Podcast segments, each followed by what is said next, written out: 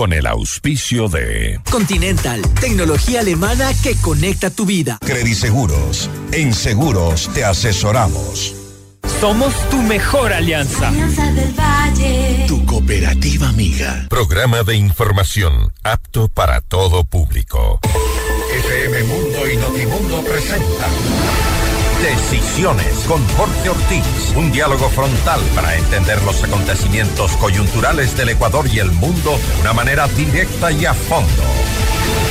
Dirección informativa, María Fernanda Zavala. Dirección general, Cristian del Alcázar Ponce. Retransmite en Cuenca, Antena 1. En Guayaquil, Radio Centro, 101.3 FM. Decisiones con Jorge Ortiz. Es transmitido en directo en la app de OnePlus, www.oneplus.tv. Canal 14 de Extreme, Canal 14 de CNT y Canal 14 y 514 de Claro TV. Bienvenidos.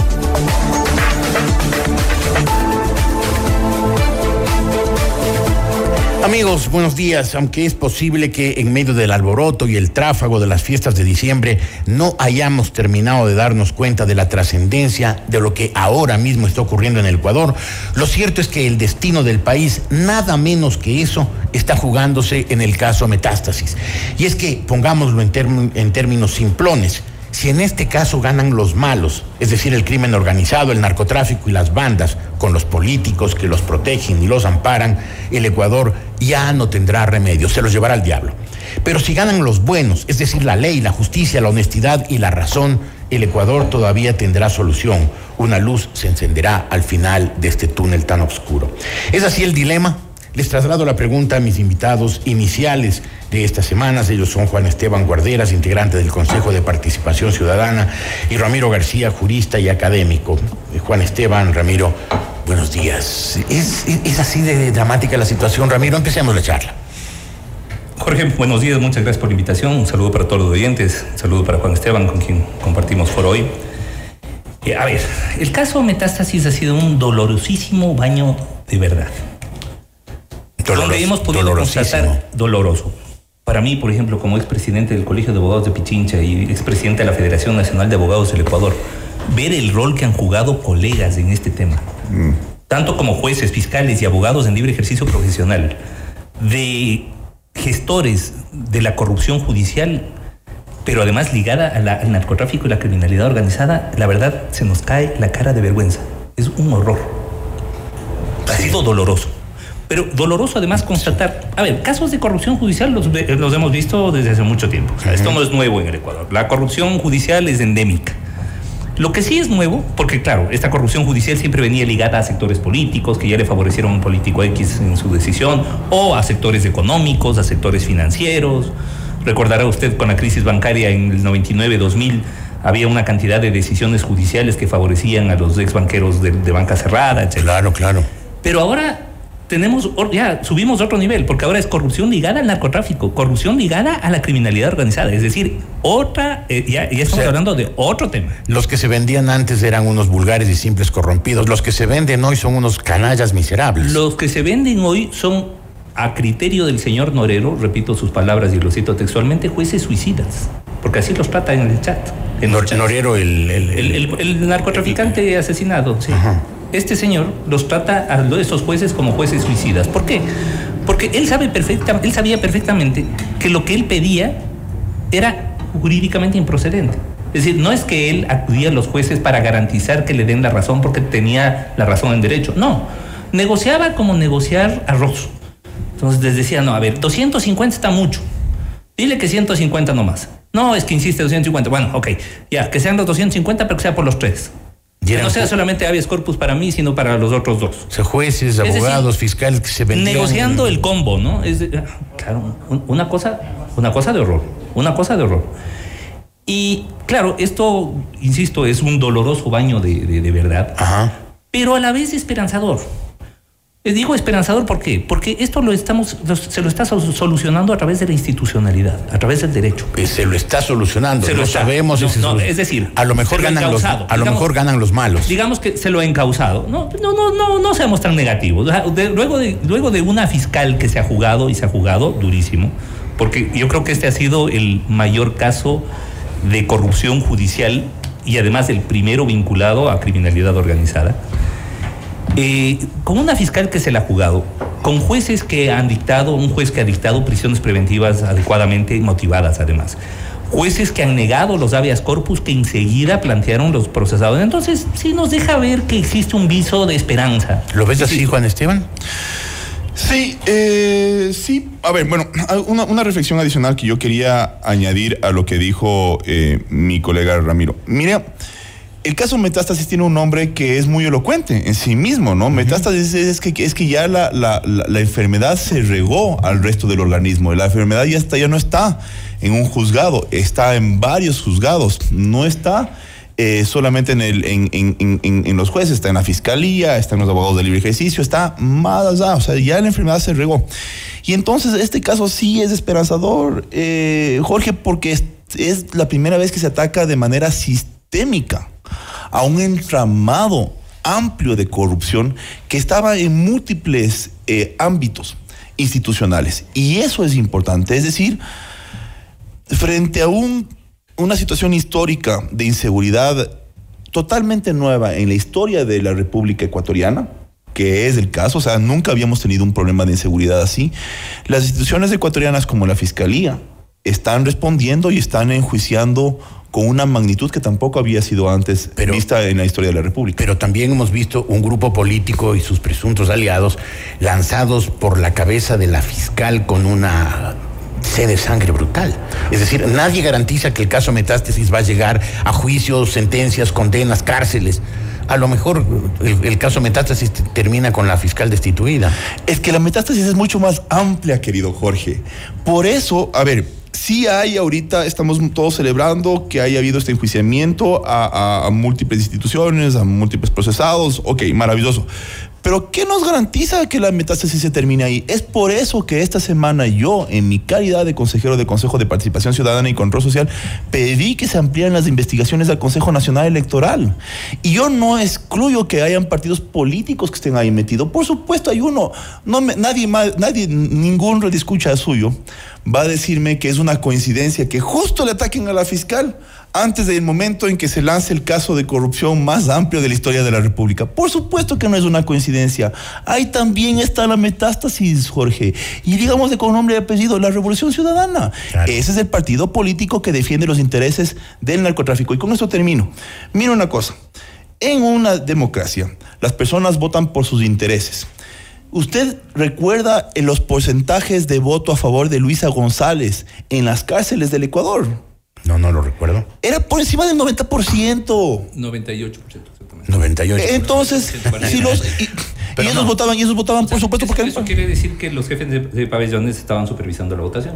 Y por supuesto. Orden, y que la orden era todos a votar. Bien, y que los intereses, y que los intereses estaban siendo protegidos por ese partido. Ellos votan por sus intereses. Claro, es que votan no, por sus intereses. O sea, los presos, los, los, de, los sentenciados por narcotráfico, por crimen organizado votaban por la Revolución Ciudadana. Por supuesto, Eso, porque ellos defienden sus intereses. Se incorporan a este diálogo Germán Rodas, coordinador de la Comisión Nacional Anticorrupción, y el periodista Martín Payares. Germán, eh, Martín, buenos días. Buenos días, Jorge. Hola, Jorge. ¿Qué tal con ustedes y con los contertulios? Sigan, por favor. Entonces esperan preguntas y este no es un programa de preguntas y bueno, respuestas. Lo que estamos hablando del, caso, del caso no. Metástasis, yo, yo decía que esto ha sido un baño de verdad doloroso, pero a la vez, de alguna manera, esperanzador, porque la institucionalidad lo ha enrumbado. Todavía no digo lo ha solucionado, pero por lo menos se están causando desde el derecho y eso a mí me genera esperanza.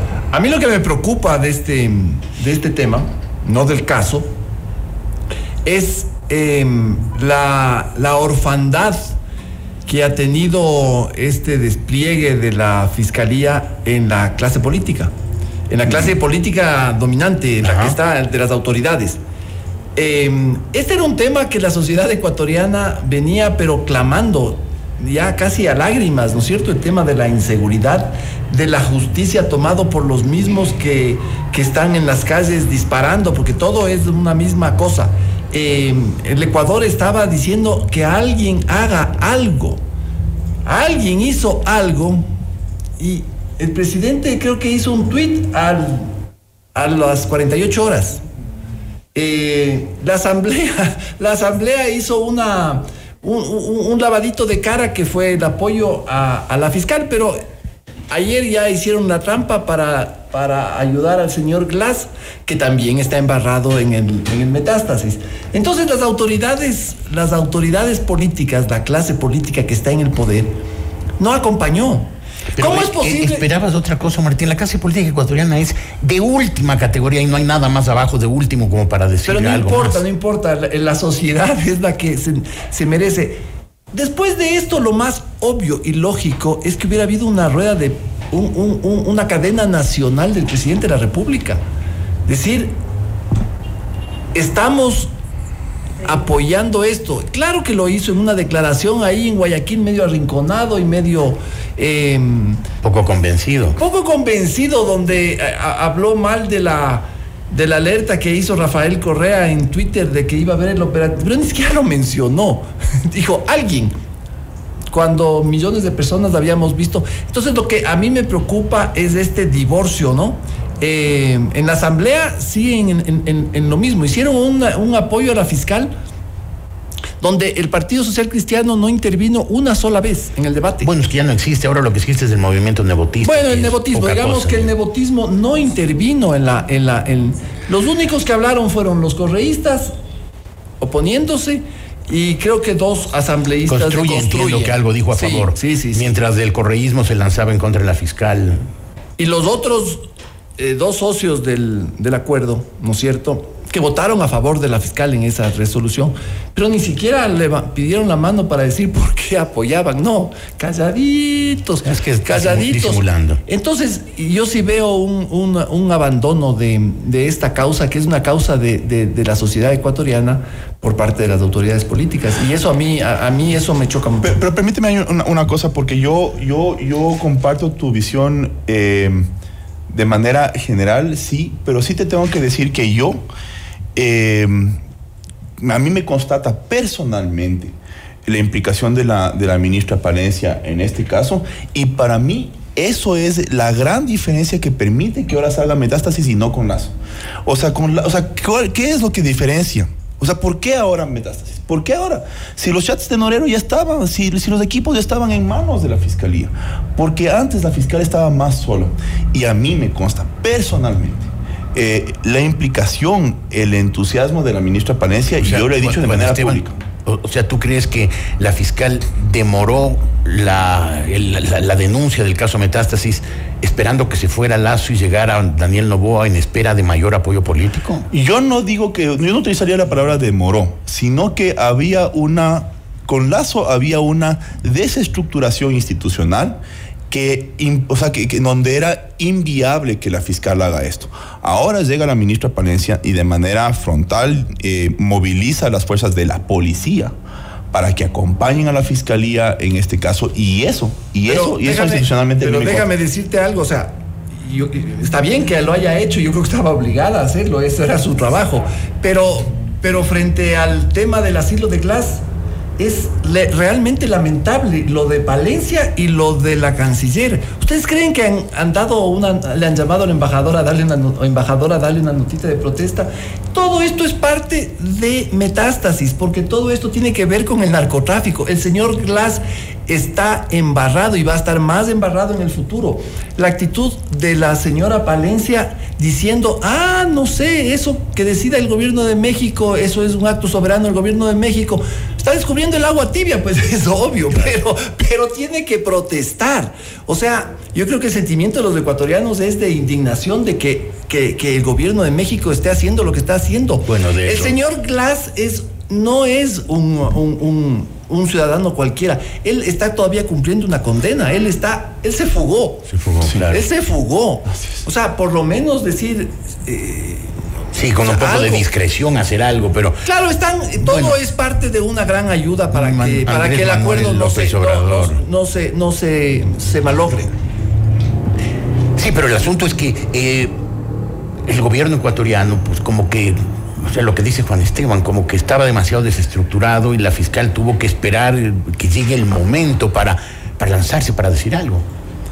La meritoria gestión de la Fiscalía ha descubierto algo que creo que todos conocíamos, que en la función judicial, en sus diversos estamentos, hay y había desde hace muchísimo tiempo un núcleo delincuencial que se llamaban jueces, al servicio no solamente del narcotráfico, sino de todo lo que ha significado podredumbre en este país y corruptela. Debemos acordarnos y debemos saber, y, y varios de aquí saben por qué lo digo, cuando se juzgaba y cuando se buscaban los temas de Odebrecht y de los sobreprecios, ¿quién les protegía?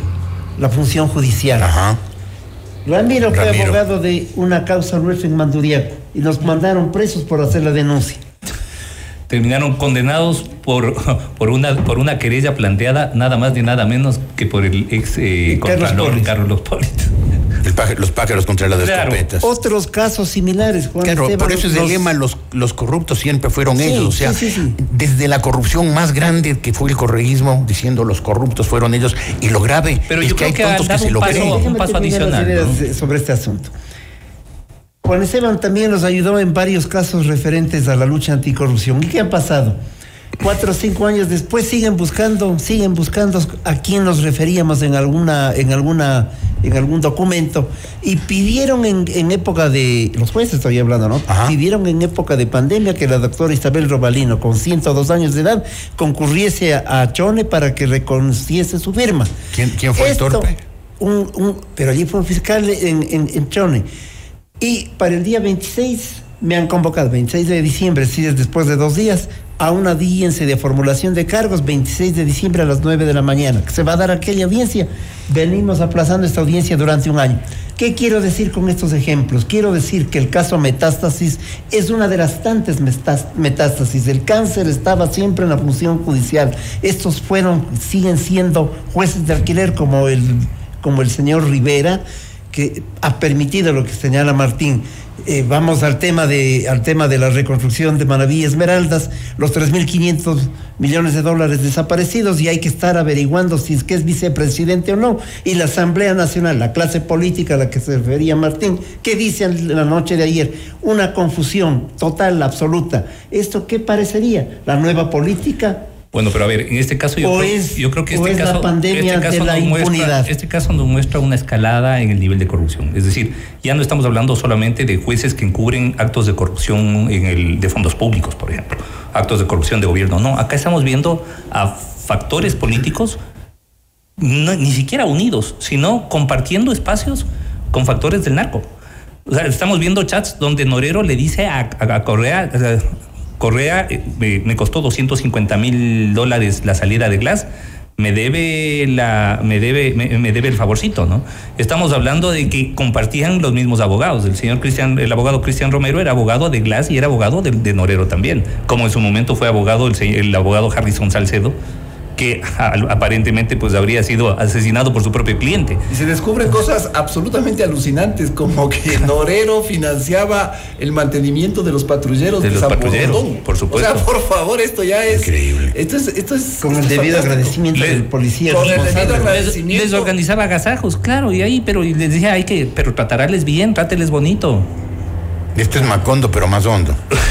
Sí, pero ahí también, o sea, por eso, por eso a mí hay, hay, hay, un- metástasis que todavía me falta que, se enfoque. Por ejemplo, el Consejo Nacional Electoral. A ver, no hemos visto una sanción, ni siquiera una denuncia por financiamiento ilegal, ni del funcionamiento de partidos políticos, ni de campañas políticas por este Consejo Nacional Electoral. Y tienen una, una célula antilavado. Y yo participé en esa, en esa reforma, fue la reforma electoral de febrero de 2020. Se mandó al Consejo Nacional Electoral a que haga, a que organice una célula antilavado en el Consejo Nacional Electoral. ¿Y qué, ha- qué han hecho? O sea, ¿qué han hecho? Nada, no hay ¿Qué nada. han hecho? Y entonces, mira, la señora Vargas, que supuestamente ha tenido relaciones íntimas con, con Norero, ok. ¿Dónde está el mínimo reporte de cómo fue el financiamiento de la campaña de la señora Vargas, pues? La señora es, es alcaldesa de algún lado, ¿verdad? Claro, por Del supuesto. Cantón Simón Bolívar. Y entonces, ¿y dónde está el Del- Consejo Nacional del Electoral corre- fiscalizando del eso? Sí, sí, por, su- por supuesto. ¿Cómo no? Por Co- supuesto. ¿Cómo ¿Qué debe tal ser? pregunta? Si está ¿Cómo vinculado con el marco, es correcto. En otras palabras, si hablamos de palabras, si hablamos de narco y hablamos de platas, no podemos excluir la parte electoral y financiera de los partidos políticos de las campañas. No, no, de acuerdo, pero, Entonces- en este, pero en este tema, en este tema, o sea, lo que realmente preocupa y lo que hemos visto es el grado de impregnación que existe en la institucionalidad judicial en la institucionalidad policial, en la institucionalidad militar. Es decir, esto nos llama la atención Me y, y parece nos, que- nos aboca a una depuración urgente. Es decir, en estos nueve meses, y no solamente en estos nueve meses, en estos años, la judicatura se ha convertido en un nido de impunidad para la criminalidad organizada, con la anuencia de las autoridades. Para la corrupción en general, ¿no? Sí, pero, pero ojo, lo que yo decía, mira, corrupción hemos tenido siempre. Corrupción judicial hemos tenido siempre, pero vinculada a sectores políticos, a sectores económicos, a sectores financieros, a sectores de contratación pública. Pero ahora tenemos corrupción judicial vinculada al narco, Pero a la además- criminalidad organizada. Esto ya es otro nivel. Pero además la corrupción no subió uno o dos escalones, subió en ascensor. Total, total, pero además con, con muertos de por medio, ¿no? Donde, donde, ojo, donde están diciendo, además, donde se mata, ma- se manda a matar periodistas que, que- que denuncian y que cubren estos, estos temas de corrupción. Pero al mismo tiempo parece que Martín también hay periodistas tocados. ¿no? No, sí, pero eh, iba a agregar algo, Por favor. dice eh, Ramiro, y con un agregado que es la desfachatez, ¿no? Cuando, cuando Rafael Correa candidatiza a la señora Vargas eh, y cuando se reúne con ella y, y- y la abraza, eran ya meses que habíamos visto las fotos de esta señora en cueros con eh, armas de alto calibre y sentada Y- sobre camas de dólares, con montañas de billetes de, de 100 dólares. O sea, era absolutamente sabido que esta señora Vargas, o sea, era un personaje ya conocido. Claro, claro, porque además no lo Y, a- ocultaba. y, a- no lo Y, cuando, y cuando decimos que no lo ocultaba, es literalmente. bueno, lo, lo mostraba No todo. ocultaba nada. Sí, sí, lo mostraba todo. Y además, a- a- además colocaba ella en sus redes, no es que alguien, alguien no es que le, tomó a no es alguien que le hackearon el video, no, no. pues pero además subía y, y- y cobraba por eso. Claro, porque y- lo subía en y con OnlyFans. ese conocimiento, Rafael Correa la candidatiza. Pero, ah, o sea, es, es- eso no es increíble, eso. Pero, Pero justamente, no, no, a mí lo que me parece increíble es que haya un 30 y algo por ciento ecuatorianos que habiendo visto todo este cúmulo de pruebas de que hay un vínculo rarísimo ahí, Sí. sigan siendo correctos. Sí, pero justamente para abonar lo que decía Ramiro, una de las novedades es que ahora tenemos un expresidente que no es que sea allegado, activamente colabora con las mafias y el sistema de corrupción narco. O sea, el tuit. Tra- Trató de boicotear El el, tweet. el- trató de boicotear el operativo 24 horas antes. Así es. Ah, claro, hizo de campana, como Claro. bien le dijo Martín y, y un Roberto operativo Aguilar que obviamente mañana. era in- materialmente imposible mantenerlo en secreto porque participaban 900 policías, 57 fiscales en como 10 provincias del, del país. Era materialmente imposible que, que- que exista secreto. Bueno, pues este señor se llegó a enterar y lo primero que se le ocurrió es mandarse un tweet en su cuenta de 4 millones de seguidores diciendo, ojo que mañana va a haber un mega operativo. E O sea- insisto, no hubo ninguna autoridad que proteste por eso. Ahora hay un detalle Exacto. que me parece Ah, importante. algo, dijo el presidente, alguna cosa dijo Pero, por ahí. pero algo. algo. Sí, sí, dijo o sea, que- un señor, un señor, Ay, señor, pero un señor que un señor, un Además- señor que estaba campañando desde otro lado.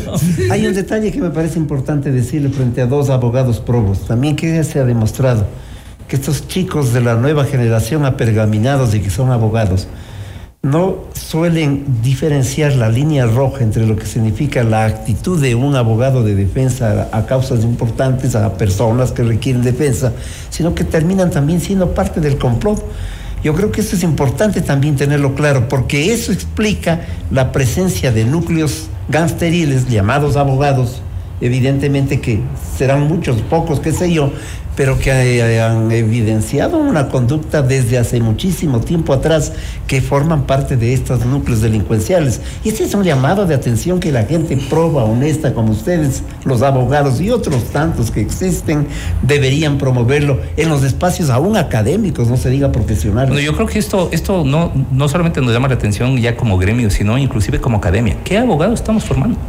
Eso Sí. lo dije ayer en, en mi facultad y, y claro, ocasionó un poquito de un poco de remesón porque decía, oigan, qué ¿qué bueno. abogados estamos, estamos formando? Esto tiene que llamarnos a autocuestionarnos.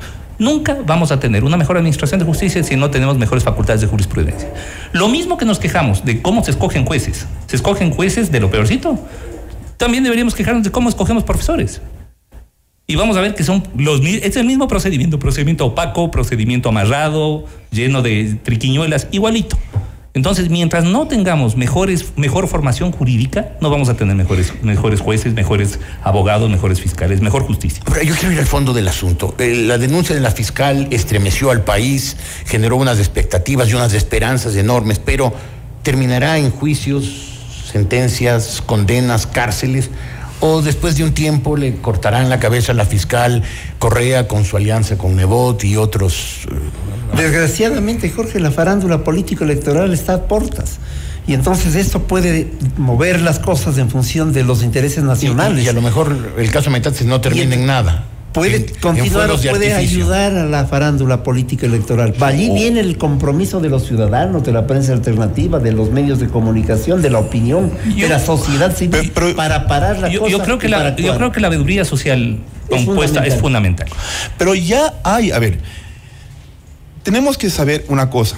Ya hay efectos concretos que ha generado el caso Metástasis. La renuncia de Wilman Terán no es porque sí, es porque está en la cárcel. Entonces ya hay efectos del caso Metástasis y no podemos pensar que, o sea, nosotros no podemos ver siempre el vaso siempre medio vacío. Ahorita ya Wilman Terán ya no es presidente verdad, del. Consejo de la Judicatura. Es decir, antes del fin de año ya tenemos un efecto concreto y hay que aplaudir esos efectos concretos. Tenemos que ver cada cosa que se ha logrado y, y los defectos. Por ejemplo, con de el acuerdo legislativo no se iba a ir a ningún lado. Por supuesto. Wilman Terán, Ni a tomar café en el Sweet and Coffee. Y no es solo Wilman Terán que se fue, ya se, ya, se, ya se está frenando el concurso para la Corte Nacional. Entonces ya hay efectos buenos. No podemos olvidarnos de eso. ¿Habrá más efectos? Ojalá. Bueno, ha habido, ah, por lo, por lo menos en estos días, una barrida completa en el Consejo de la Judicatura, porque Sí, además. sí, y eso es importante, Se llenó, se convirtió el Consejo de la Judicatura en una especie de bachagnón judicial. Había toda la basura que usted se puede imaginar. Era lo mejorcito de lo peorcito, estaba, estaba metido ahí. Lo mejor de lo peor. pero impresionante. Es decir, había fiscales que, cuestionados que habían sido sacados de la institución y estaban encargados del control disciplinario Sí, claro. de todos los jueces. Pero no nos olvidemos que el correísmo sigue siendo la mayor fuerza política del país y que tiene un aliado fuerte con el nepotismo. Y ellos, pues, tratarán. Vea, pero eso, pero de eso, detener este pero eso no se soluciona por la vía, por la vía judicial ni mucho menos. Eso se soluciona por la vía política. Mientras tengamos gobiernos que no cumplan su trabajo, mientras tengamos gobiernos que no actúen transparentemente, no actúen honestamente, el correísmo siempre va a tener un espacio. Pero digámoslo bien ahorita en este espacio. A ver, otro efecto impresionante. El señor Álvaro Román, en su calidad de suplente, que ahorita acaba de, asumir la presidencia, quitó a los directores del Consejo de la Judicatura. Y hay directores, varios que han sido, que han sido eh, quitados de sus cargos. Eso es maravilloso y son efectos concretos ya del caso Metástasis. Es decir, y hay un efecto más. Un efecto más que es el más importante de todos. Miren, tenemos que, se tiene que instalar un fantasma de miedo a las consecuencias al lado de cada funcionario público. Ahorita el caso Metástasis ya marca un precedente para que el siguiente juez, de aquí en un mes hay un juez que quiere sacar a un señor de la cárcel, se lo va a pensar más de una vez. Y ese miedo que se instala al lado de lo, en el hombro de cada juez, ya es otro efecto y para mí el más importante del caso Metástasis. Qué bien. Ojalá el caso Metástasis contribuya a que los pactos de la impunidad también se vengan abajo. Yo creo que eso es fundamental. Porque los pactos de la impunidad dan resultado de lo que ocurrió ayer en la Lo noche. ocurrió ayer en la noche Entonces, es una cosa. no es nueva política ni es gobernanza la impunidad, definitivamente. Y esto solamente puede ser impulsado, yo pienso seriamente, siempre por la veeduría social. Es lo que hace la prensa de opinión, lo que hacemos los ciudadanos. pero- pero el ciudadano- Más que los mismos grupos El políticos. ciudadano está poco movilizado. La gente cree que con poner un par de tweets, reenviar sí, un sí, sí. qué bestialidad, qué activo que soy, cómo lucho contra la corrupción sentado en, el, en, el- en la sala de mi casa tuiteando. Es una tontería, por Dios. Eh, otra cosa es la ciudadanía la- las, movilizada. formas, las formas de interacción social han cambiado muchísimo, ¿no? Yo creo que las Pero redes la presión sociales, se siente de otra la- manera. Las redes sociales generan mucha presión por un lado y por otro lado han desmovilizado físicamente a la, a la gente. Es decir, temas por los cuales antes se habría convocado a marchas, ahora lo que genera es un tuitazo masivo. Al, pero- al que responden los trolls, pero ya sabemos de quién. Ojo, sí, pero, pero yo creo que esto genera también un costo político para los actores de, de- de estos acuerdos. de estos, y ellos están claros. Es, es lamentable decirlo, pero luego del caso Metástasis, ayer las tres fuerzas políticas más importantes, incluido el gobierno, hicieron una trampa lamentable, truculenta en la asamblea. Pero truculenta. Con los, ¿Cuál, cuál, Martín? Lo de Jorge Glass. Lo de Jorge Glass, el... el- el- Claro, disfrazaron de, de- de que nosotros... Es que era una, era una trampa. Yo, Al bueno, menos yo- generaron mira, yo, yo ahí no, no, no estoy muy de acuerdo, Martín, porque, a ver, ayer la Asamblea no tomó ninguna decisión. El que se quiso hacer el vivo es el juez, el juez Rivera, que además allanado en el caso, en el caso Metástasis. Dos, eso, eso es otra cosa que hay que decir. Dos jueces de la Corte Nacional actuales que están en activo fueron allanados en el caso Metástasis. Todavía no vinculados, pero allanados. Uno de ellos, el juez Rivera, que es este juez que queriendo hacerse el vivo, solicita una autorización a la Asamblea que no, que no procede. Que no hubo y que no, Y que se, no hubo. Y que no se la aprobó. Entonces, no, no, y que no hubo. Pero fue un triunfo de clase. Por eso, no, Claro. yo no, no, no lo veo así, porque ahora el juez se ve abocado a decidir, como, debe, como debería ser en derecho, el procesamiento de estará Rivera, porque si si se no- quiere hacer el vivo, si, no, es que todavía está Rivera. Y si, si Rivera se quiere hacer el vivo, hay procesalmente la opción de recusarle y penalmente la opción de Pero- prevaricato. Pero El- eso el- que tú dices es por las circunstancias, pero la trampa fue una trampa brutal y se la hizo y ¿Ah, sí? funcionó. Promovieron una confusión. Promovieron no que- solo una confusión, promovieron el que no existan los votos para decirle al juez que esa, esa, ese pedido no procedía. Y el con- grupo con del con todo, trampa con tan- todo una respeto, trampa con todo respeto, Martín, yo creo que si hubiera habido los votos, habría sido todavía peor. Y te explico por qué. Si hubiera habido los votos para autorizar el procesamiento de clase, tendría Correa el argumento de señalar que en su caso no se cumplió con esa autorización. Bueno, pero por el lo hecho- tanto, el hecho es que por lo tanto que el proceso es, nu- es nulo. El, el hecho es que la asamblea no El correísmo- el que- correísmo no con su- aprobó que el juez eh, enjuicie, porque esa era la moción. Eh, Sí, porque si pero, hubieran preguntado, pero te digo, el correísmo se disparó, al- desde mi punto de vista, se disparó a los pies de ayer. si hubieran preguntado, si hubieran preguntado, tenemos que tratar o no, ahí sí, pero trataron Porque además, sí o no. ojo, ¿qué diferencia había que le, que le procesen a Glass o no? Glass, independientemente de este nuevo caso que se refiere a la reconstrucción de Manaví, tiene que volver a la cárcel. Así es. ¿Por qué? Porque el habeas corpus que le concedió un juez de Puerto Viejo estando Glass preso en Quito fue echado abajo por la Corte Constitucional. Por lo tanto, tiene, Por lo hoy tanto, tendría que estar en la está cárcel. el en este momento vigente su sentencia condenatoria y su obligación de irse a la cárcel. Señores, tengo que eh, hacer un, un- un corte muy, muy, muy rápido. Eh, volveremos enseguida con ustedes. Están aquí Germán Rodas, eh, Ramiro García Falconí, Juan Esteban Guarderas y Martín Payares. Volveremos enseguida.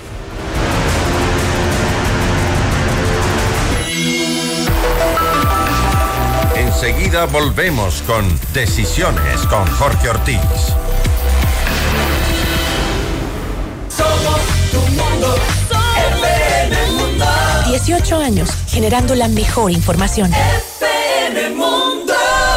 Inicio de publicidad. Llegó Conti Cashback, la mejor manera de recuperar tu dinero. Por la compra de cuatro llantas Continental o General Tire, recibe una gift card de hasta 40 dólares para gastar en lo que quieras. Conoce más en www.conticashback.com o en nuestras redes sociales. Continental, tecnología alemana que conecta tu vida. En Alianza del Valle tú eres nuestra mayor inspiración, porque juntos hemos forjado un futuro donde las metas se cumplen. Estamos felices de anunciar que mejoramos nuestra calificación y ahora somos doble A más, posicionándonos como una institución financiera sólida para todos nuestros socios y clientes. Este logro es el resultado de tu seguridad y confianza durante todos estos años. Gracias a ti, continuamos creciendo y ofreciendo más oportunidades para todos. Somos tu mejor alianza. Alianza del Valle. Tu cooperativa amiga.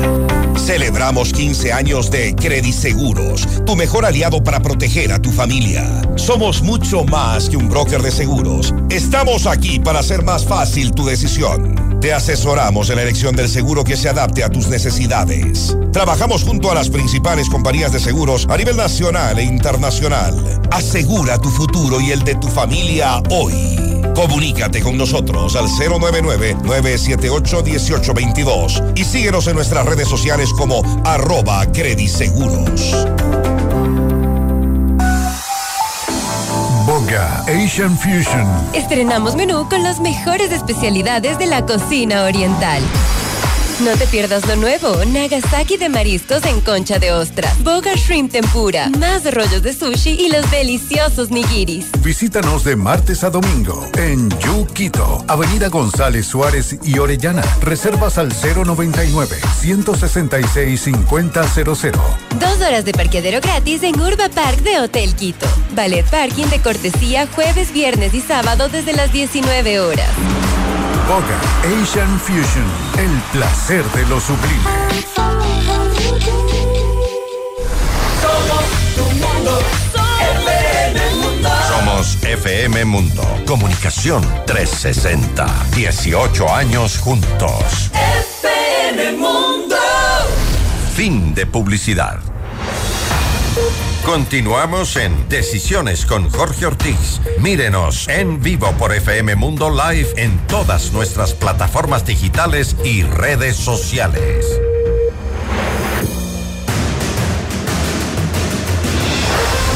Decían mis invitados de esta semana en la primera parte de este programa, me refiero a Martín Payares, Juan Esteban Guarderas, Ramiro García y Germán Rodas, que el caso Metástasis ya ha dado frutos, ya hay eh, resultados concretos, efectivos, positivos, a pesar de la oposición del sector político que ya sabemos que sí va a oponer. Pero, ¿terminará esto en algo más o, o terminará en lo que ya ha terminado eh, pronto? Hay un elemento importante también, eh, Jorge y amigos. No solamente los golpes a la narcodelincuencia y a los corruptos ha ocurrido en este periodo, eso es cierto, pero también ha develado posturas políticas. Y eso también es importante. Decíamos, el señor Cronfle que se encargó de recibirlo con brazos abiertos y con, y con alfombra roja al señor Terán, y que ayer no preside la sesión, nos devela una postura política. Eh, bueno, Y Wilman eso es Terán siempre fue del, del, del grupo Nebotista, fue puesto por Nebot. Pero eso van develando posturas y develar posturas ideológico-políticas también es importante en un país que tiene sí. que aprender a entender quiénes son, no los buenos ni los malos, pero quiénes son los proclives a la corrupción o no. En el tema del, del- del ministro de la Corte Rivera, nos quedó ahora sí claro quién sirve. Más allá de que no supo él, no quiso saber que los Drus se cayeron y que hubo muertos. Él es el que se lavó las manos Ah, sobre sí, el tema, ¿no? Ramiro. Es el mismo. ¿Cómo se llama? Luis Rivera, ¿no? Luis Rivera. Es el mismo, es el mismo. nombres hay que irlos Estas cosas son ¿verdad? importantes que van quedando en la retina de la gente y la parte delincuencial es fundamental también que haya quedado clara para que se pueda actuar en, lo medi- en el mediano plazo. No obstante, yo sí quisiera también, o sea, estoy totalmente de acuerdo con lo que dice Germán, pero sí quisiera utilizar tu espacio porque yo creo que Martín dijo algo que tiene razón. Qué vergüenza que hasta ahorita las autoridades no se hayan manifestado contra el gobierno mexicano diciéndoles de cuándo acá ustedes son la vía de escape de los corruptos del país, porque la metástasis no termina en Ecuador. Sí hay entidades internacionales que están apoyando y hay gobiernos internacionales que están apoyando a los corruptos. Y desgraciadamente uno de esos es el gobierno mexicano. Entonces, me permito utilizar este espacio que es tu- tuyo tan importante, Jorge, para anunciar que yo sí hace una semana estuve reunido con la embajadora mexicana porque habían vías de apoyo eh, entre, entre los dos países para promover la participación ciudadana. Yo no puedo continuar con eso. Yo simplemente voy a desistir y me voy a quejar porque yo no puedo trabajar con un gobierno cuya agenda es proteger a los corruptos. Entonces, Esa el es la día... agenda del gobierno de México, el de, el de AMLO. Permítame, este pero ¿qué es recibir a- al señor Glass? Pero recibir al señor Glass es un desastre. O sea, el señor Glass no es inocente. Bien lo estabas enseñando tú, eh, Ramiro. Ramiro, o sea, no, el señor Glass no es inocente. Está condenado por la política ecuatoriana y ahí no hay un tema de persecución. Ha sido reiteradamente condenado. ¿De cuándo acá esa persona está Es en la embajada? México, México sabe perfectamente que está dando asilo político a un condenado. Así es. Pero además reiteradamente condenado, porque Así es. Glass no, no tiene una, tiene tres sentencias condenatorias ejecutoriadas y ahorita un cuarto proceso por, por que ya está vinculado, además. Así que, sí, bueno. Ahora, Bueno, yo México creo que todas tiene una estas. larga historia de dar Sí, refugio. sí, sí, yo creo que todas Fue- estas- Su punto más alto fue du- durante la Guerra Civil Española, en que México se Sí, yo convirtió creo que todas en- estas consideraciones jurídicas Pero claro, lo de hoy terminan siendo mucho, ¿no? matizadas políticamente y, y- y todos sabemos políticamente López Obrador de qué lado está. Así que no creo que no se va a hacer mucho mucho lío para darle para darle asilo político a No obstante, ok, que le dé el asilo político está en su derecho, pero yo estoy en mi derecho como cotitular del Consejo de Participación Ciudadana de desistir de cualquier tipo de colaboración con la embajada mexicana porque me Y el avergonzaría. Ecuador está en su derecho Me- de protestar. Así es. Y de no darle el salvoconducto. No Y de no olvidemos darle- que está es. pendiente el salvoconducto. Pero ahí, Martín, el pacto Nuevot Correa Novoa, que existe a pesar de los disimulos. Y que ayer in- funcionó. No incluirá el salvoconducto para Glass. Sí, Puede incluir. sí. De Pero- hecho, lo incluye. Que le vayan a dar es otra cosa, porque pueden haber cambiado de idea en, en el camino, Pero, pero... políticamente eso le afectaría mucho. Pero al esta fue la única forma que hubo para aprobar eh, la ley eh, económica urgente. O sea, a cambio de los votos para aprobar la ley, Novoa tuvo que ofrecerles formas de impunidad al correísmo y sus Hubo una reunión después de, hubo una reunión eh, en la asamblea antes de, mm, antes de la votación. Dice, se- ¿cómo se explica que hasta eh, minutos antes los correístas hablaban las peores pestes de, de la La ley? ley. Y después votan, minutos después favor. votan, después de la Pero la reunión. mejor demostración del pacto es quien dirige la comisión de fiscalización en la asamblea. ¿Quién es? Pamela Es Aguirre. alguien de. Aguirre. Ah, hay PAM. ¿Cómo? cierto, La señora claro. Pamela Aguirre. La comisión de fiscalización. La que decía que la Constitución no, tiene, efectos supralegales. No. La comisión de fiscalización del Congreso la dirige el correísmo a través de la señora Pamela Aguirre. fiscalización, la de, manera- la de justicia de y la de derechos constitucionales. Es evidente. Es Yo estoy de acuerdo con Juan sangrienta. Esteban que hay que parar el asunto que tú has señalado. Pero, Jorge, tú que eres un estudioso de la historia, también hay que poner los puntos, ¿no? México ha tenido una larga tradición, yo diría casi bicentenaria, de entregar eh, salvoconductos a la gente. Y debe haber algún matiz también en, esa afirmación. Lo de la segunda, de la, la, persecución a, a lo- a los franquistas, a la persecución en la Segunda Guerra Mundial, ¿dónde iban?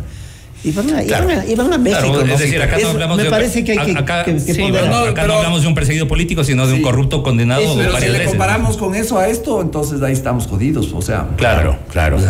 No es lo mismo No, ser no, un no, de republicano. ninguna- de ninguna no es lo mismo ser un republicano derrotado en la guerra de la civil, que puede. ser un piso que, que, que- que organizaba todo el combo de, de contratos públicos en el área, en los sectores Claro, estratégicos. Pero no es para cuya liberación para el habeas corpus fue pagada por el señor Leandro, Leandro Norero, Hágame que el le- favor. que le costó 250 lucas, dijo, ¿sí? 250 luquitas. O sea, Claro, ese estar en la cárcel, no en México, eso sí es claro. Ese asilo de México sería injustificable. Sí, sí, sí. A pesar de toda la historia de tradición que tiene, toda la tradición de asilo que tiene México en este caso, pues. no Además es de un país que conoce lo que es el narcotráfico y la narcopolítica, además, pues, es que México no está, no es un desconocedor de las implicaciones del narcotráfico en la política. Y que ellos, a sabiendas de lo que es la influencia del narcotráfico en, en la política, que encima más a un señor que se ha beneficiado directamente del narcotráfico le dé asilo, tela marinera. Ahora, las autoridades nacionales debieron haber dado seguimiento al señor Glass sabiendo dónde iba a ingresar, pues. También soltar, le soltaron, le dejaron en un nivel de libertad. Bueno, si la ¿Dónde señora Duarte salió metida en la guantera de un auto, en la caja de un auto. Por cierto, de ¿dónde estará la señora? Duarte ahora con mi ley con mi ley presidente? No, se huyó a México, Claro. creo. De Venezuela. Venezuela. Ah, Venezuela. Ah, Venezuela. está. Ya, a ver, señores, pero ¿cuál podría ser, cuáles podrían ser las próximas consecuencias concretas, tangibles del caso Metástasis? Para mí está expandir la, inve- la investigación a ver dónde está la metástasis. Por ejemplo, hay instituciones que no han hecho su trabajo bien. El SRI. ¿Dónde están las investigaciones del SRI de los justificativos, de los patrimonios elevados, de los, pa- de los, familiar- de los familiares de algunos funcionarios públicos? Porque hay funcionarios públicos que tienen unas propiedades preciosas, pero no tienen declarados ni patrimonio, ni herencias, ni impuesto a las herencias, ni impuesto a las Pues es- donaciones. Pues es que ganan 3 mil dólares y viven en casa de más de medio millón. O sea, pero, eso- Pero- pero, pero- conocidos todo, pero conocidos por todos. Pero no habría que revertir la carga de la prueba para eso. No, no, no se puede. Pero, a ver, de alguna forma el enriquecimiento privado injustificado, la- el enriquecimiento ilícito, que además no se necesita revertir la carga de la prueba, o sea, es, es una cuestión de sumas y restas. ¿Cuánto ha ganado usted en los siete años que ha sido juez? ¿Cuánto ha gastado usted en tarjetas y en esto? ¿Cuánto queda? Y luego explíqueme cómo es que tiene una casa de 600 mil dólares, Así es. con piscina. ¿Se puede así nomás? Pero que se tiene, pero Por sí, supuesto, sin duda. pero Pero la en ese declaración caso- tributaria. tiene que, haber, en ese caso- tiene que haber voluntad política del gobierno, Pero que si es el se que controla la UAFE. se le plantea así, se lo está acusando O sea, no se está aceptando que todos somos inocentes hasta que se muere la No, es que la Se configuración declarando del delito- culpable de tener Lo una pasa es casa que- millonaria. Eh, lo que pa- a Con ver, un sueldo insignificante. Si, si usted es funcionario público y tiene una casa millonaria con un sueldo insignificante, usted es el obligado a explicar el porqué. Ah, ya, qué Sí, bueno. ese, ese es, ese es- ese es parte de la. del- Eso podría ser la Esa fue una, ahora. Claro, fue una, una discusión muy fuerte cuando se tipificó el enriquecimiento ilícito hace muchas décadas. Eh, sobre todo en España hubo ese, debate de, ¿estamos revertiendo la carga de la prueba, sí o no? Y, a la final se llegó que, a- al, al acuerdo constitucional de que no hay una eh, reversión de la carga de la prueba porque el funcionario público está obliga- eh, tiene obligación de transparencia. Y dentro de esa obligación de transparencia tiene que demostrar el origen de sus bienes. un, un delito. Y el otro delito que también es pertinente es la defraudación tributaria. Mira, yo estoy investigando en este sentido en este momento. ¿Qué he hecho yo? Hemos identificado que hay bienes que pertenecen a familiares de funcionarios públicos y yo le pido al registro de la propiedad que me dé un certificado a quién per- pertenece esa, esa propiedad. Propiedad millonaria. Oye, otra, otra- otra cosa que aparece de So- estos solo, solo, que- permíteme. Eh, entonces, eh, un segundo, Ramiro, eh, porque complemento lo tuyo. Y al mismo tiempo le pido al SRI que me dé los impuestos que han pagado. Y hay personas que no han pagado ni donaciones, ni herencias, ni renta, ni patrimonio. Si usted no ha pagado sus impuestos, pero tiene una propiedad enorme, no solo es el enriquecimiento eh, privado injustificado, también es la defraudación tributaria. Es decir, usted no puede tener sin pagar impuestos. Y si usted tiene sin haber pagado impuestos, entonces váyase a la capacha. Eso se A la puede hacer, capacha, por pero ¿se supuesto. Hará? bueno, yo estoy investigando en ese sentido, ¿no? Ahorita yo, yo, creo que hay tanto, hay tanto, hay tanta tela por cortar, porque una de las cosas que quería añadir es la impregnación de la criminalidad organizada en los gobiernos autónomos. y eso, eso aparece en los chats. O sea, no solamente en el caso de la, de la, de la alcaldesa en Cueros, no, también en el caso de, de- de un prefecto y un alcalde donde comentan entre Jordán y Norero y dicen, bueno, ¿y qué pasó con los contratos de obra pública, que, los 12 millones que tenemos ahí? Es decir, están metidos ya en el sistema de contratación pública, están metidos en los gobiernos autónomos descentralizados, estuvieron metidos en el municipio de Manta. Y parece que desde el municipio de Manta se, se, se- se organizaba todo Ahí el se parche. lavaba, ahí se lavaba. Y entonces, a ver, ojo. Qué horror.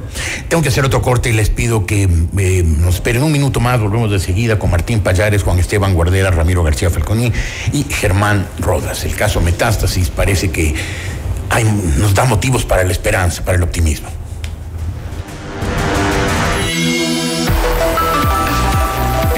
Enseguida volvemos con Decisiones con Jorge Ortiz. Somos tu mundo. FM Mundo. FM Mundo, 18 años con los mejores contenidos, entrevistas, conciertos y música. FM Mundo. Inicio de publicidad. Llegó Conti Cashback, la mejor manera de recuperar tu dinero. Por la compra de cuatro llantas Continental o General Tire, recibe una gift card de hasta 40 dólares para gastar en lo que quieras. Conoce más en www.conticashback.com o en nuestras redes sociales. Continental, tecnología alemana que conecta tu vida. Celebramos 15 años de Credit Seguros, tu mejor aliado para proteger a tu familia. Somos mucho más que un broker de seguros.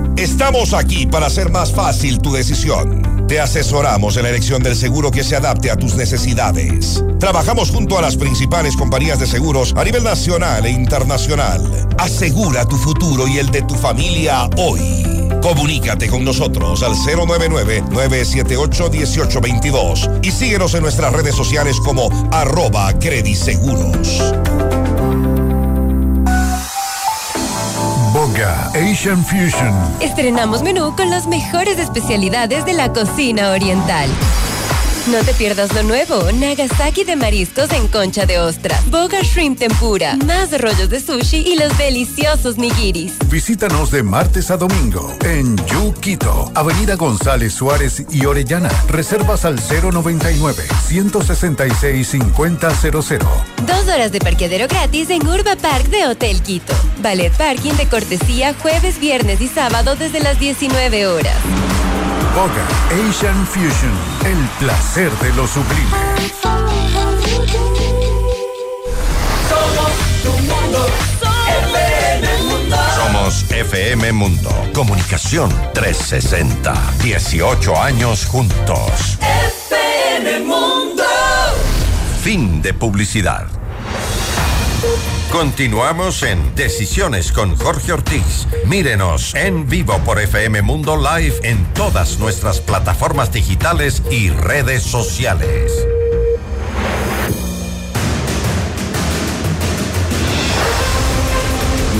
Seguimos en decisiones. Martín, por favor, sigue lo que estabas diciendo. Sigue diciendo lo que estabas diciendo. No, lo que estaba Lo que estaba diciendo es lo que yo ya dije en mi podcast. Eh, el podcast que, te- que tengo con Roberto Aguilar. Brillante podcast. Quienes no lo hayan escuchado, les recomiendo, háganlo, porque Martín Payares y Roberto Aguilar dicen cosas muy claras, muy valientes y muy acertadas. Ahí en nuestro podcast Politizados eh, hicimos un- unos comentarios sobre este tema de los medios de comunicación y su papel en, en- en este, en este tipo de entramados de corrupción.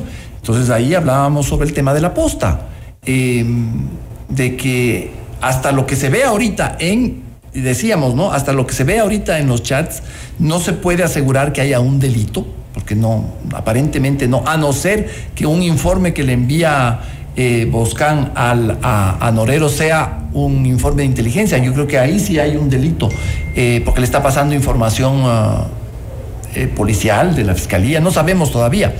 Eh, en la fiscalía me han dicho que sí, pero yo no, no he visto, entonces no puedo, puedo decir. Pero hay una relación perversa, absolutamente perversa. Eh, el, el grado de familiaridad, de hermandad que hay es, es brutal. No existe un solo, una sola línea de los chats en que no se digan ñaño, hermano o hermanito. No hay. Eh, y es bastante, o sea, es más o menos considerable la cantidad de líneas que se... Que se eh, hay cosas que son, que, que- son impresentables. Eh, haciéndole observaciones para que, para que eh, Norero mejore su defensa. Y le dice, oye, yo estoy con una abogada que además abogada amiga de tu amigo eh, de, tu, de tu amigo Rafa dice. "Es- estoy con una abogada que me dice que tu defensa no eh, tiene unas fallas y que te están sacando demasiada plata. Después dice no yo no te la recomiendo pero le pasa los datos de la abogada Eh, luego el- el mafioso le recomienda em, no le pide que le ayude en editar un libro y el otro encantado para editarle el libro. Con, con todo lo cual la prensa, que creo yo, a lo mejor estoy viéndolo desde mi, desde mi óptica, pero creo yo que la prensa ha sido o fue durante muchos años un, un- un- un faro de honestidad, con sus equivocaciones, con sus errores. Bueno, sin la prensa no Pero- habríamos sabido, no habríamos conocido. La prensa ecuatoriana todos los fue temas de limpia. corrupción. No se supieron casos de enriquecimiento ilícito. Es muy difícil. Correa nos insultó 10 años y nunca pudo presentar una acusación concreta y formal y meter preso a alguien. Parecería que la prensa también está tocada, contaminada. No toda. no toda No, no, no, no, toda. No toda, no toda, no toda. que no. pues. Lo mejor que tiene este país es la ciudadanía y si ves la historia del Ecuador desde el primer presidente que, que fue el primer falsificador de la moneda hasta los casos de ustedes de la Comisión Nacional Anticorrupción que para mí es un ejemplo maravilloso, lo mejor que tenía este país frente a una historia de corrupción sistémica en el aparato público ha sido la ciudadanía. Entonces, todavía hay que defender la prensa ahora de que pueden haber malos, pueden haber malos. A mí lo pero, que pero insisto, o sea, en este, este es un tema en el que se tiene que poner mucho, mucha atención porque ahora estamos frente a la criminalidad organizada. Es decir, no estamos frente a un grupo político que quiere tomarse todo el poder. No, no estamos frente a un grupo económico que quiere monopolizar la actividad en un sector. No, estamos hablando de criminalidad y organizada. por eso mismo voy a insistir en este tema donde, donde la prensa termina siendo atacada. Ojo, ojo, en estos chats se, se planificaba, se ordenaba la muerte de periodistas. Sí. Pero una cosa, pero de terror. Y además, mátala, pero que parezca accidente, ¿no? O sea, que parezca que fue un asalto. Llévensele el. el- Cuando Leandro Norero le pregunta, ¿y quién? O sea, está furioso porque hay una campaña mediática en su contra. Entonces Boscan dice, ese es organizado por Aparicio y Fabián del Pozo. Puede ser cierto. que eran pero- funcionarios del de gobierno de Lazo. Lazo, pero está exponiéndoles, pues Claro. no le está contando a un uh, abogado que esté, haya hecho, haya cometido alguna irregularidad y esté eh, fugado. ¿no? O sea, esta es esta es gente le que está no- diciendo a un asesino. Claro, es- esta es gente que no te pide, no te pide rectificación. Y lo mismo con el caso Claro. de Fernando Villavicencio, ¿no? eh, el, el- el- el mafioso Norero le dice ya no sé qué más hacer con, con, Villavicencio. con Villavicencio, me tiene Eh, harto. Me tiene harto. Y dice, o será, o será que lo dejo nomás y que él se aburra del tema. Y Buscán le dice, no, es que él no se va- no, él no se aburre de los temas. Sí, y, y claro, él está diciendo, como no se va a aburrir, entonces tienes que buscar otra solución. O sea, claro. ¿Qué nos demuestra todo esto? Que es necesario que los núcleos, los sectores que hemos resuelto por convicción de vida enfrentar el tema de la corrupción, incluye eso en los medios de comunicación, la prensa, la- incluyen otros sectores. Debe incluir jueces, debe incluir fiscales, debe- Debemos debe- tener generales frente, del ejército y de la policía que no se han poder vendido. actuar. No pueden ser diásporas, no pueden ser acciones individualizadas, mediáticas. eh, en algún momento dado, yo decía de pre-campañas electorales, tiene que ser una convicción, una fortaleza que le demos a la ciudadanía para actuar. Y fíjense en que algunos lo hacemos sin que le cueste al Estado ni al sector privado, lo hacemos de buena voluntad y lo hacemos con la convicción de que a lo mejor también puede pasar algo, ¿no? De hecho, puede, de hecho ha sucedido, por lo menos las acusaciones y otras A- a circunstancias amenazantes, ¿no? ¿Ustedes se sienten amenazados? Bueno, y en más de una ocasión. Juan Esteban, supongo que sí. Bueno, yo creo que yo creo que todos, es decir, Todos, porque yo creo que todos, porque a la final se, en el Ecuador se está convirtiendo en un riesgo, decir la verdad, se está convirtiendo en un riesgo, porque además, ojo, no solamente cuando cuando hablamos de ciertos sectores políticos estamos hablando también de sectores de la criminalidad organizada. Es decir, esa, esa, esa línea que claramente antes separaba a la clase política de la clase del- de los grupos delictivos, ahora ya no existe. Entonces, claro, uno, si tú hablas en contra de un contrato, no sabes si hay un mafioso del narcotráfico detrás de ese contrato. Que Si quiera hablas- venir a pero- matar Pero, por- claro, si uno, si uno denuncia, por ejemplo, que en el municipio tal están contratando inadecuadamente y con sobreprecio y tales, uno no sabe si detrás de ese contrato solamente está el alcalde o el alcalde más socios de la criminalidad organizada. Entonces, ahora Y- es y otra a- cosa. Y a todo esto, señores, eh, eh, ya en la parte final de este programa, ¿el gobierno qué? Porque el gobierno maneja la fuerza pública, es el que maneja el aparato de seguridad. ¿Podemos sentirnos seguros? ¿El gobierno se jugará por el caso Metástasis? ¿Ayudará a las investigaciones? Bueno, el operativo fue brutal, ¿no? Pero hay que reconocerle, hay que, hay reconocerle mérito también. Mandarse un operativo con 900 policías, 30 y pico presos.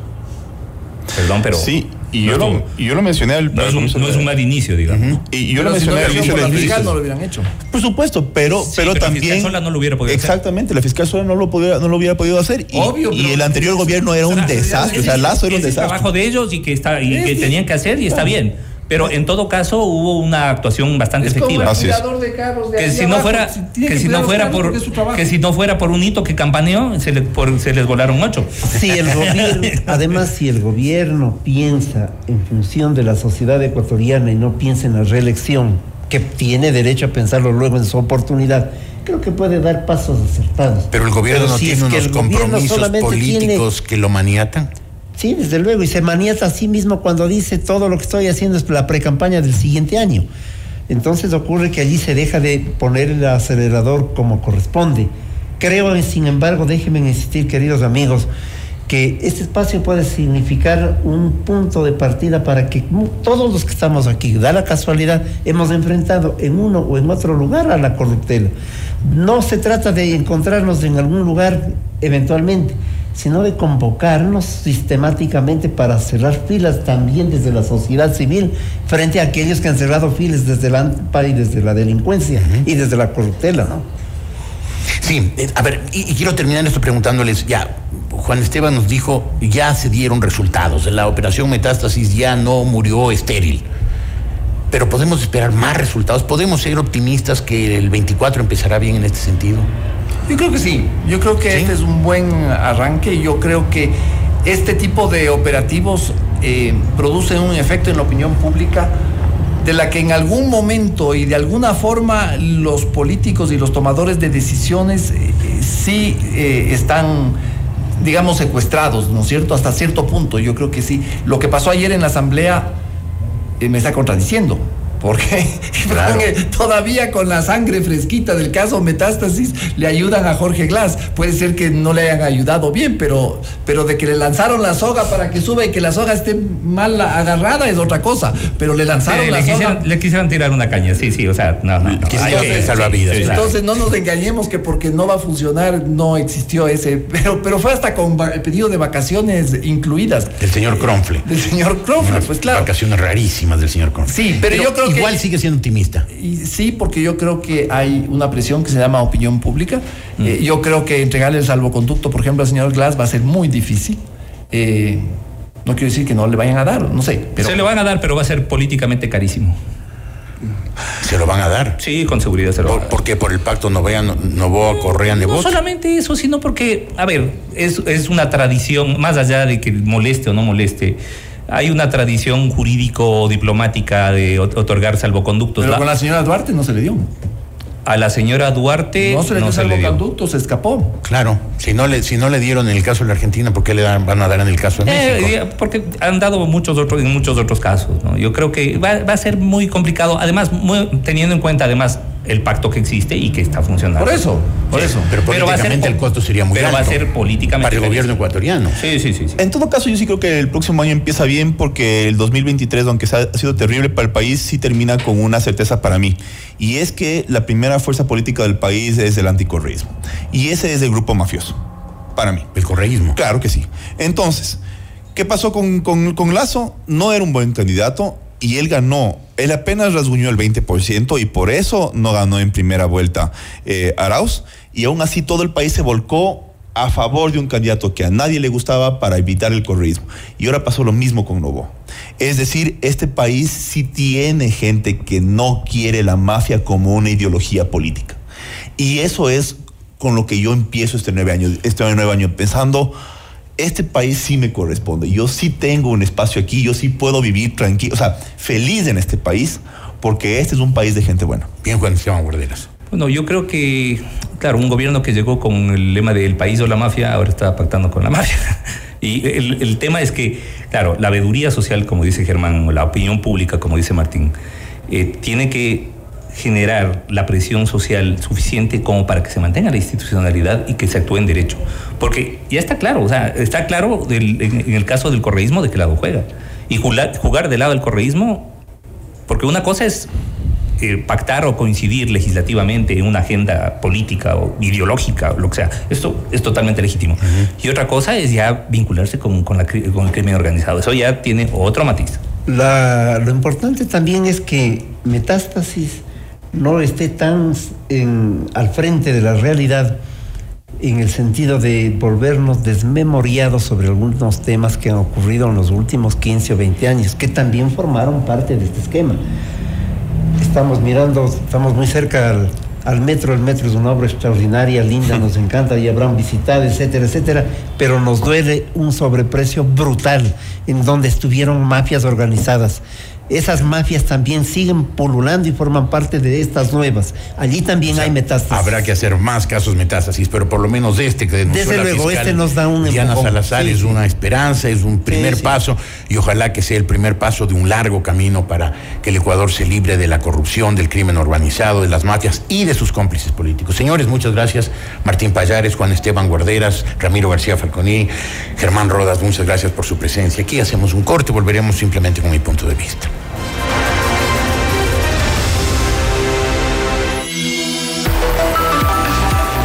Enseguida volvemos con Decisiones con Jorge Ortiz.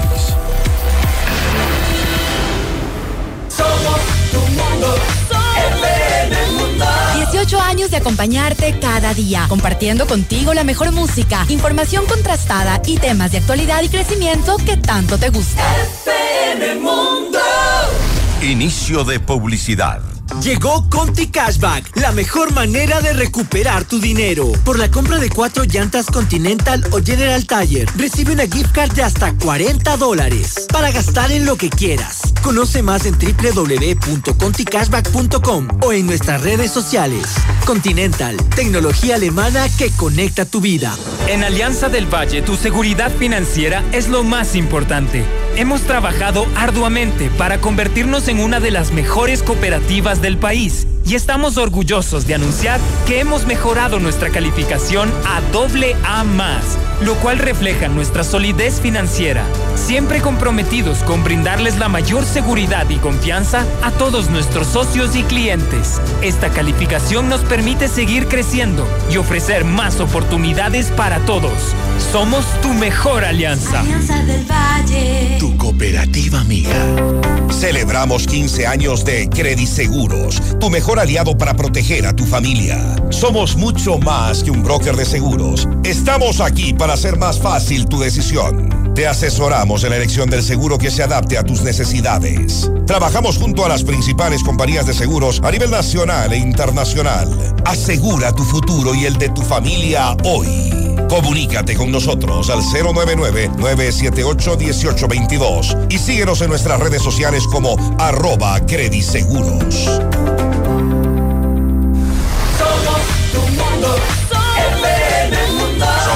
FM Mundo. Comunicación 360. 18 años juntos. FM Mundo. Fin de publicidad. Continuamos en Decisiones con Jorge Ortiz. Mírenos en vivo por FM Mundo Live en todas nuestras plataformas digitales y redes sociales. Punto de vista de Jorge Ortiz. Creo, queridos amigos, que estos días los ecuatorianos tenemos que estar especialmente atentos a los hechos, no a los dichos del gobierno de Daniel Doboa y del bloque legislativo de Jaime Nebot. Sí, muy atentos, me refiero, claro, al caso Metástasis. Y es que si las denuncias de la fiscal Diana Salazar terminaran en juicios, condenas y cárceles, ¿acaso el Ecuador habría logrado detener la penetración del narcotráfico y del crimen organizado. Pero si la fiscal fuera destituido, con lo que colapsaría el caso Metástasis, las bandas y todos aquellos que las, que, las amparan se habrían apoderado total y tal vez definitivamente del país. Así de grave, así de aterrador. Ya sabemos cuál es el sector político empeñado en tumbar a la fiscal. La calumnian a diario, a intentan desprestigiarla. Su propósito es sacarla mediante un juicio político en la Asamblea Nacional. Si lo consiguen, todo lo denunciado por la fiscal quedará en nada, absolutamente en nada. Reinará la impunidad. Las bandas y sus padrinos estarán más fuertes que nunca. Entonces, ¿qué hará Jaime Nebot con sus votos en la Asamblea? No qué dirá, no. Siempre dice que no tiene ninguna alianza con Rafael Correa y siempre lo apoya en los temas cruciales. Lo importante es qué hará. ¿Y qué hará el presidente Daniel Novoa con los suyos? En concreto, ¿hasta cuándo y hasta dónde llegará el acuerdo Novoa? Correa Nebot. Insisto, no importan los dichos, sino los hechos. De lo que hagan en la Asamblea, no de lo que digan, dependerá que triunfe o que fracase el caso Metástasis. Estaremos, atentos. Mucho, demasiado, demasiado está en juego. Gracias. Buenos días. Feliz Año Nuevo.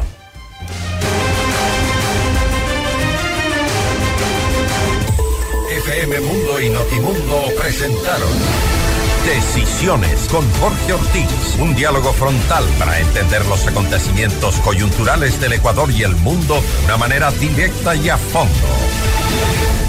Ingeniería de sonido Andrés Castro. Dirección gráfica Laili Quinteros. Redacción José Martín Muñoz. Redes sociales Nicole Moncayo. Producción Mauro Olivo. Emisión FM Mundo Live Javier Merino. Dirección informativa María Fernanda Zavala. Dirección general Cristian del Alcázar Ponce. Con el auspicio de Continental, tecnología alemana que conecta tu vida. Crediseguros. En seguros te asesoramos. Somos tu mejor alianza. Alianza del Valle. Tu cooperativa amiga.